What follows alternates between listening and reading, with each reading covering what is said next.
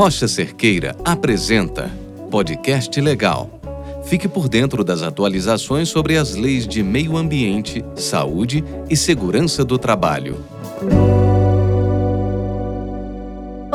Sou a Natália Marra, advogada na Rocha Cerqueira, e vamos tratar agora dos desafios legais no tratamento dos casos de assédio no ambiente de trabalho. A legislação brasileira, tanto nos estados quanto nos municípios, a nível federal também, tem regulamentado algumas estratégias para auxiliar a sociedade no combate a casos de assédio. Assim, tanto bares quanto restaurantes, boates, clubes, casas de espetáculos estão tendo que adotar algumas práticas, como reconhecer e divulgar sinais de socorro, capacitar funcionários para identificar casos de assédio e também para lidar com a cultura do estupro, né, praticado contra a mulher. Também estão sendo regulamentados em alguns locais que centros públicos e particulares de atendimento à saúde têm que informar as mulheres que elas podem ser atendidas com a presença de um acompanhante da escolha dela e aceitar, né, durante o atendimento, que elas não estejam sozinhas. Só que muitas organizações disponibilizam restaurantes e também atendimento médico nos seus espaços, ainda que essa não seja a atividade fim dessas organizações. Mas e aí? Nesses casos, a organização precisa se adequar a estes requisitos legais? Sim, pois a norma não especifica nenhuma forma de exclusão nesses atendimentos específicos. Se por um acaso alguma norma cria essa exclusão, ok, mas a princípio se fala de modo geral, que são estabelecimentos de saúde privados e que entra esses das organizações e também bares e restaurantes, sem especificar se são ali dentro, né, do ambiente de trabalho mesmo. Então, em todos os casos, vai ter sim que observar essas regras.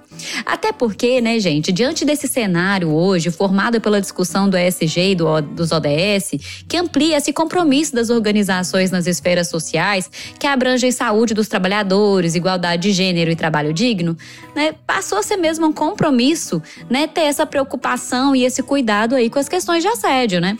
Além disso, a CIPA também agora assumiu essa atribuição de lidar com assédio. Até seu nome completo mudou para Comissão Interna de Prevenção de Acidente e Assédio. Agora, a comissão tem que, então, assumir nas suas rotinas a definição de regras de conduta sobre assédio e de outras formas de violência, dando ampla divulgação do conteúdo dessas regras para todos os seus trabalhadores.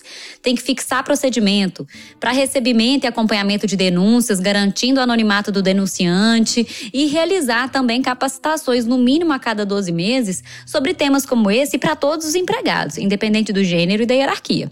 Essas mudanças podem mudar a trajetória do trabalho feminino, ampliando o empoderamento das mulheres, seu reconhecimento e a igualdade no mercado. A sua organização, então, está preparada para essas alterações na rotina e na cultura? Já foi iniciado um trabalho para enfrentar esse desafio?